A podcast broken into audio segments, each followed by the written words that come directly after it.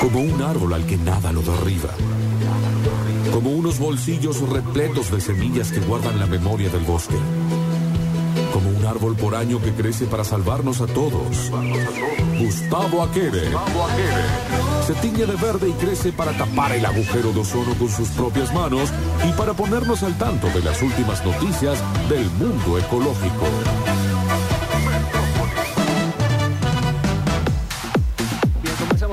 Mucho ritmo. Bien, podríamos Sí. poner alguna canción infantil, quizás para arrancar esta primera historia, que más que una noticia es una editorial de una noticia. o Uy, de un artículo, atención. ¿no? Más o menos viene por este lado, ¿no? Ustedes imagino habrán leído, chicos, una revista para chicos, el, Sí. el Villiquen o el Anteojitos, alguna vez. Justo arrancamos el programa hablando de eso. No me digas, bueno, Sí, señor. casualmente, eh, justo también vengo con una información que tiene que ver con la revista Villiquen. Sí. Porque en este mundo del copy-paste que vivimos hoy, a Sí. veces es fácil decir, che, a ver este artículo que está escribiendo este guaso. Y le copias un párrafo, lo pones en el buscador y te saltan varios artículos que tienen la... Uh, la- alguien se robó un artículo turco. No, en este caso el copy-paste, Ah. que también lo vienen haciendo desde antes que estén en la web. Después, recordemos que esta revista no existe más en papel. Primero quebró Antiojito y después Villiquen pasó a ser hace un par de años una revista solamente web. Pero los contenidos siguen siendo aparentemente los mismos y la temática también la misma, ¿no? Una revista o en este caso un portal de apoyatura para el estudio. Así nacen estas revistas, ¿no? Aparte de entretenerte, de que vos podías tener figuritas, láminas, fotitos Sí. para que vos armes láminas en la escuela. Es como que te enseñaban a hacer tipo un PowerPoint. O podías, digamos, es como una interpretación, ¿no? Así, las revistas estas servían para este caso, para apoyatura en la escuela y de un año a otro se copiaban los textos como loco y se cambiaban las imágenes. Todo el tiempo eh, se reciclaba Sí, sí, solamente Turco. en la cuestión de imagen. Renovarse es vivir otra vez. Era muy poco el contenido agregado, lo digo con justa, digamos, con conocimiento de causa, porque creo que durante 10 años he leído la revista Antiojitos y la dejamos de comprar precisamente por esa cuestión, ¿no? Va, capaz que estaba un poco grandote para el Antiojito, estaba para la revista Pelos, Quizás. que enseguida la empecé a comprar también. Eh, bueno, eh, ¿qué pasa con la revista Villiquen? Bueno, en esto de copiar y pegar tenemos que empezar a rever un montón de capítulos. Au, Eh, está publicado uno que me llamó mucho la atención, por eso es motivo de charla. Eh, el título dice, conoce las siete especies exóticas que son plaga en Argentina. Vamos a empezar de abajo para adelante.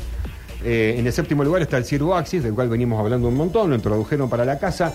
Eh, la, no- la nota da que eh, está en Buenos Aires, entre Río, Río Negro y Neuquén, y hoy ya pasa a las 12 provincias. Primer caso para rever, digamos, porque es un, no es un exótico solamente. Vamos al título de nuevo. Conoce las siete especies exóticas que son plaga en Argentina. Quédense con eso exótico, eh, que exótico no siempre es invasivo, pero por lo general sí es un exótico, lo asociamos a un invasivo. En este caso, a un animal Cirroaxis, eh, que, mm, bueno, dijimos lo traen para la casa. En el sexto lugar está el castor, que lo llevaron a Tierra del Fuego, lo recuerdan en los años 40 para la peletería. Eh, se fundió esta historia, nunca surgió, aparentemente o nunca prosperó la industria peletera. Los castores se escaparon. Siguieron con su vida, claro. Sí, y hoy están haciendo un desastre total porque están haciendo, eh, bueno, bosta los bosques, lo están rompiendo prácticamente Sí. el serrucho, porque se arruchan los, los troncos de base, digamos, de, de los árboles y hacen pequeños diques para hacer sus madrigueras. Eh, bueno, este está bien, no hay mucho para objetar porque es un exótico totalmente invasivo, pero habría que rever y empezar a utilizar ¿no? el término invasivo Ok. y no aplicar el exótico a los animales que no tienen nada que ver. Eh, en quinto lugar están las ardillas, que también en una, en- no me acuerdo en qué lugar de Buenos Aires, fueron introducidas también en una oportunidad para, este- para este tipo de emprendimientos peleteros. Ajá. No sabía que había ardillas en Argentina. Sí, y hoy están desparramadas en muchísimos lugares. Acá en el, en el Villiquen dice eh, Buenos Aires y Córdoba y Santa Fe. Y son también las tres provincias que tengo conocida yo, el- que, que hay, hay invasión ya. Hay, hay- acá en Córdoba y ¿En lugares de la sierra. Sí, sí, sí. Es muy fuerte la invasión porque no tienen competidores naturales. Es muy simple la, la- la regla. Empiezan a nacer, se reproducen y no hay un equilibrio en la cadena. Ah, nadie se las come, Nadie se las- básicamente. nadie se las come. Nadie se las come. No, tiene- No, no. Oh. Ya arrancamos con esta baja. Vos sabés que Juancito este tema no acá me- ayuda nada. Me hace acordar a, a Ford. No sé por qué, pero Es, nada que ver. es pero medio tiene- Ricardo Ford. Tiene esa onda. Hay una cadencia ahí. Bueno, Ricardo en el, Fordesca. En el cuarto lugar, la revista Villiquen coloca al jabalí, que también fue traído a la Argentina a principio del, del siglo pasado, en 1900 Sí. y pico, Chirolita. Lo trajeron también con el objetivo de ser un animal de caza. El Villiquen dice que está en Chaco, Mesopotamia y algunas provincias de la Patagonia, algún lugar de Patagonia, pero está prácticamente en todo el país ya el chancho jabalí. O sea, Eh, acá la denuncia es que todo esto que dice Villiquen quedó viejo. hay que rever, hay que Claro. revisar, hay que agregar, hay que, porque hay que tener en cuenta de que de mi parte, como viejo verde, que quiero restaurar el planeta, restauración ambiental. Entonces tenemos que saber, tenemos que tener los conocimientos reales. Ahora vamos a llegar al puesto número 3, donde hay una paloma. eh, la paloma obviamente está en todo el mundo, es una de las plagas mayores en el mundo. Sí, esas palomas, mira. Y no vamos a agregar tampoco nada, pero acá, eh, bueno, donde hay mucha comunidad felina, eh, son presas, pero igualmente se reproducen tan fácil. No, en y todos aparte lados eh, que los no gatos alcanza. son vagos. Depende. Sí, porque están muy alimentados de Sí, están departamentos. muy civilizados y se han vuelto vagos. La mía tiene 16 años y muere por cazar una paloma cada vez que las tiene ahí en el cable porque ¿En serio? tiene planta alta. ¡Ay, sí, se desespera! Y a veces pasa horas en el patio para ver si puede cazar un gorrión, unos pajaritos que hicieron un nidito en una planta Sí. vecina. A veces pasa horas ahí en el patio midiendo Creo que los míos no, presas, llegan a tres años y no, no salen de Bueno, casa. eh, dijimos en el 3 la paloma, voló la paloma. Lugar 2, acá empezamos con problemas. Puesto número dos. Sí, puesto número 2, ponen a la vizcacha La vizcacha. como una plaga. Este es un horror que todavía figura en, en el INTA nacional o no sé qué parte de la de qué reglamentación de la Argentina, en el que en un momento la declararon, en el 1900, antes de 1920, la declararon plaga, porque claro, el humano iba avanzando por los diferentes terrenos y se metió en el terreno donde estaba la vizcacha.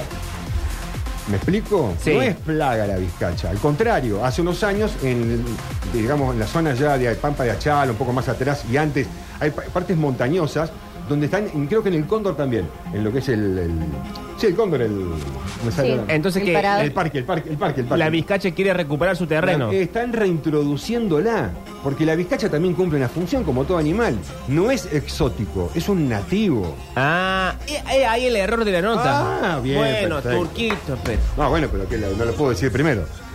Si no, no tiene- no- Es no- verdad, la gente no, no va a había escuchar más suspenso. nada. Bueno, entonces la vizcacha está mal. No es un exótico, es un animal nativo y que cumple una función. Entre ellas es de hacer huecos en la tierra, Sí. en una zona de terreno. Y estamos hablando de millones de años de evolución de, de la tierra, ¿no? De una zona, de un terreno donde eh, los huecos que hacen cuando llueve hace bien. Porque penetra el agua, Claro. no se reseca el ambiente, no se erosiona. Entonces, eh, hoy están reintroduciendo la vizcacha en muchos lugares. En Entre Ríos eh, es un lugar donde hay muchísima vizcacha. Y ahí era, era muy famoso ir a cazar vizcachas en Entre Ríos. Bueno, eh, pasamos a otro tema. No, Para ahí, vamos en el al puesto número uno. puesto Ah. número uno, sí. Por eso otro temita, digo, dentro del mismo. En este, este es dolorosísimo, porque si ustedes buscan el villiquen punto, punto lat, creo que es. A ver, ya te digo. Punto lat o villiquen.com, no me acuerdo. Eh, Villiquen.lat. ¿Viste? Punto lat. Eh, fíjense si la buscan, la googlean y tienen tiempo, si van bajando todas las notas la van a encontrar como Sí. ahí en el décimo o doce lugar para abajo.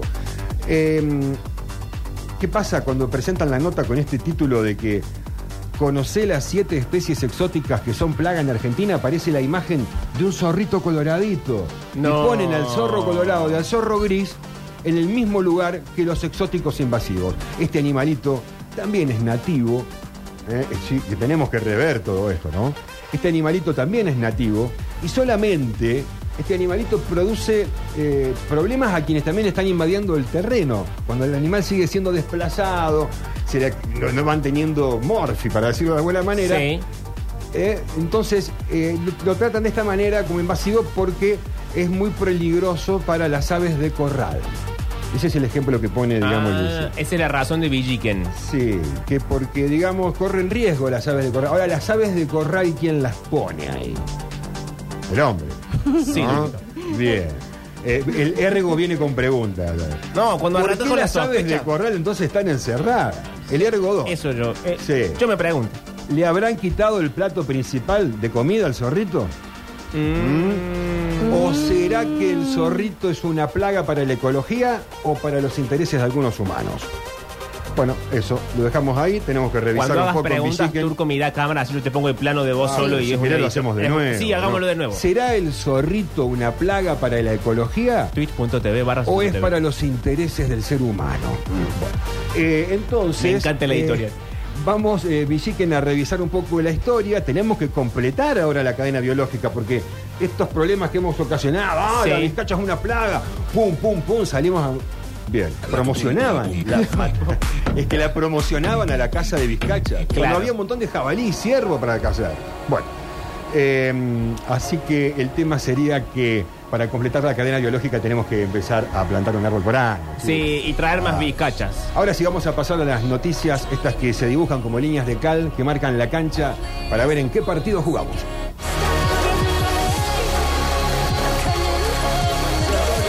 COP28, chicos. Eh, bueno, cosas que decíamos la semana pasada, hasta el 2050, fin y al cabo, esto de las cero emisiones netas va a ser imposible. Se van a ir reduciendo el consumo De combustible hasta el 2050 en Bien. forma gradual, el tire y afloje, y vinieron con otras.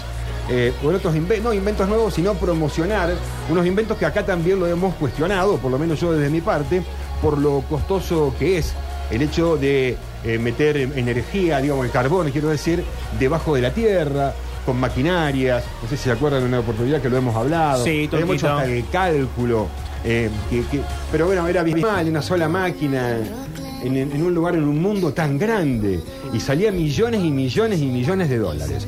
Bueno, ahora se van, a querer perfeccionar esta, esta historia, digamos, este método, Sí. para que las empresas eh, que, emiten demasiado carbono en la atmósfera puedan inyectarlo a la Tierra. Y ellos hablan de que esto es un mo- modelo, un método seguro. Ok, un Y método ahí ya sabemos que. ¿eh?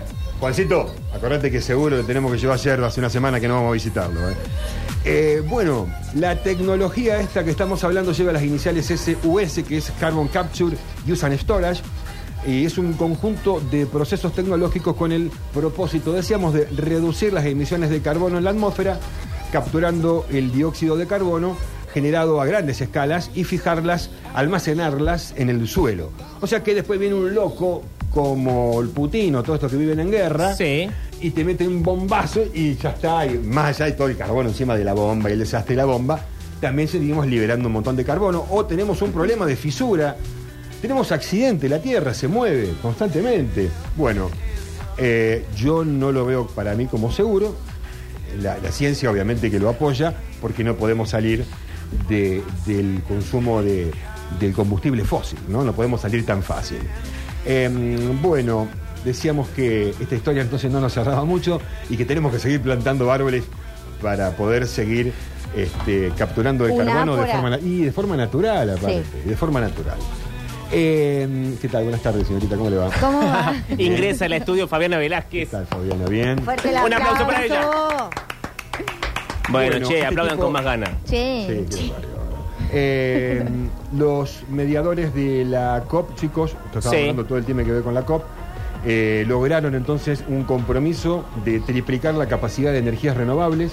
Hay compromisos, ¿eh? vamos a empezar, vamos a Bien, empezar. me además. gustan los compromisos. Eh, eh, duplicar la eficiencia energética para el 2030. ¿m? Eh, y avanzaron en cuanto a la adaptación al financiamiento, que lo dijimos también al principio, como primera medida que se tomó en el primer día de reunión eh, para los este, países damnificados eh, que han tenido problemas grandes, de catástrofes. Bueno, los primeros dineros van a ir para ese, da- para ese daño, que se conforma entonces un fondo de pérdida y daño. Eh, Ok. Esta fue, digamos, eh, dis- se recuerdan cómo la nombrábamos, ¿no? Las gallinitas en la casa del lobo. Sí. Al Cierto, fin y al cabo, Turco. pactaron acabar con los combustibles fósiles de forma gradual hasta el año 50 y después veremos qué pasa porque los árabes tienen petróleo para 100 años más y no sé qué harían, ¿no? Los árabes. Sí. Pero con tantos dólares yo creo que podrían comprar muchas cosas. Ya lo están haciendo, ¿no? Y sí, Turco. Y sí, sí. sí. Acá alguien dice turco, esto no sé si está bien que lo lea ver. turco. Dicen turco, reintroducime la vizcacha. No. Bueno, bueno, es lo- vamos a hacer lo posible. Por el momento estoy reintroduciendo bosque nativo. Bien, turquito. Nada, eh, por el momento me llega hasta ahí la historia. Bueno, eh, vamos a otra información, pero tiene que ver más o menos con lo mismo.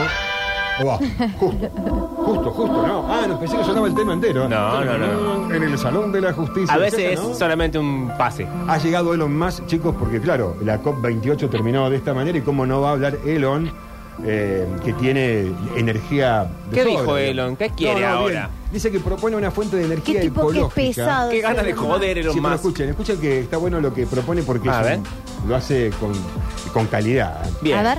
Él propone una fuente de energía ecológica como solución a la demanda energética. Entonces, ¿qué puede ser ecológico? Ya estamos hablando más ecológico que el hidrógeno verde. ¿Se acuerdan? Sí. Eh, para producirlo de forma de electrólisis, con, puede ser con el sol o puede ser con viento. Eh, ¿Qué más que eso? Vos decís, ¿Qué, qué puede aparecer ahora? No, Elon Musk dice que la demanda energética, lo compara con Estados Unidos, la puede satisfacer con la ayuda de un gigantesco reactor de fusión. Ah, bueno, bien, hablando, ok. ¿Qué sería un, un gigantesco reactor de fusión? Lo hablamos hoy, la energía nuclear. Sí. Que cada 30 años caducan las plantas, pero obviamente que no es que pretende poner más plantas nucleares, eh, sino que lo compara con el sol.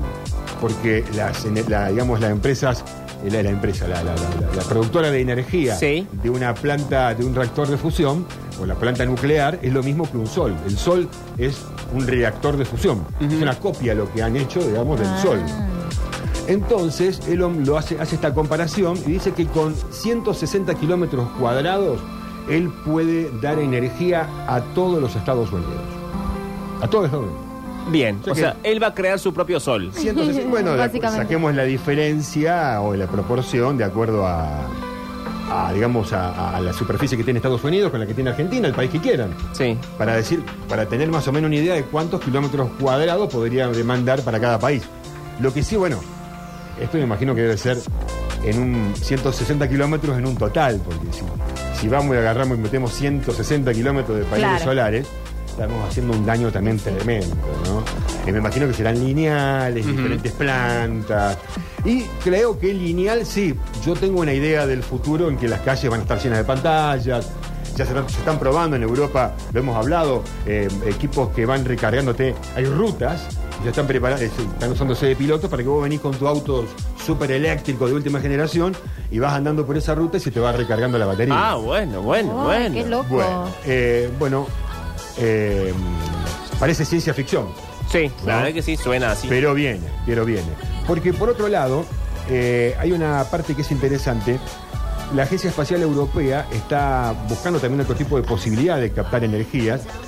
Eh, y una, por ejemplo, es construyendo eh, una, una instalación solar, se le llama esfera de Dyson, Ujú. y, y es como cubrir todo el rayo de luz que entra a la Tierra por una tecnología que todavía no se inventó, cubrirlo eh, por completo, eh, de esa manera podrían captar la energía y enviarla a receptores en la Tierra. ¿Está? Ok. Eh, es ciencia ficción, pero se está estudiando. La ciencia ficción siempre llega. Todo lo Sí. que Sí. hemos visto de ciencia ficción, mucho llegó, no en los tiempos y manera iguales, pero van llegando, ¿no? Así que tenemos que apurarnos con esta historia de captar energía solar y dejar de usar los combustibles fósiles, porque en cualquier momento el agua nos tapa y ya se pronostican que 25 playas emblemáticas de Latinoamérica por la crecida de océanos van a desaparecer. Ok. ¿Les interesa saber por dónde? Sí. Eh, Brasil, el más afectado de todos. Morro Blanco, Tamandaré, Hipojuca, Natal, Roteiro y la mítica Copacabana. Uh, dígale adiós a Copacabana. Qué. Eh, bueno, después siguen los mexicanos con la Ribera Maya, Cancún e Islas Mujeres. Uh, En tercer lugar, Cuba, Cayo Largo, San Guillermo y Varadero. Todas playas que están en el tope de gama de. Sí. No sé si es tope de gama, pero está, están en tope, están ahí, ¿no? Entre las 10, vos buscás algo para Más viajar. conocidas. Sí, no, aparte pones Mediterráneo y te van a aparecer playas de estas seguro. Y en Argentina están comprometidos dos lugares, en Comodoro, en Chubut, en Puerto Madryn, un lugar que se llama El Doradillo, y en Buenos Aires, Pinamar. Dígale adiós a Pinamar. Eh, ahí subiendo, eh, a lo mejor tienes que sí, levantar y sacar a la gente. Un día, vamos chicos, tenemos que ir. qué Se acabó lo que se daba de Eh, desarme la son- intendencia. No, bueno, eh, no es para decirle, al- al- el- quizás que el de Pinamar lo sabe antes que nosotros. Y Está- calculo que el intendente de Matate que- Pinamar estará enterado. A ver Sí, quién es. Fíjate, cuántos, fíjate cuántas casas se venden en Pinamar. Vamos a llamarlo. Bueno, eh, Comunícame con Martín Yesa, que es el intendente de Pinamar. Así viene ¿Estará la historia, enterado de esto? chicos. Y bueno. Eh, no se puede más, se está derritiendo todo, tenemos que hacer lo posible para emitir la menor, la- la menor cantidad de dióxido de carbono y Sí, todo señor. tipo de gases. Los gases metanos también no hacen para nada bien, ¿no? El mugre hace metano, entonces tenemos que rever basurales en el mundo entero. Ah, un- le cuento una, una buena de basurales. Sí, una buena. Sí. Una Por favor. buena. Todas pálidas, turco. Se empezó a sanear el basurero, uno de los 50 basureros más grandes del mundo, que está Sí. en Bariloche. Se empezó a sanear. Todo el mundo de pie para la gente que está saneando en este momento el basurero más grande del mundo. Argentina.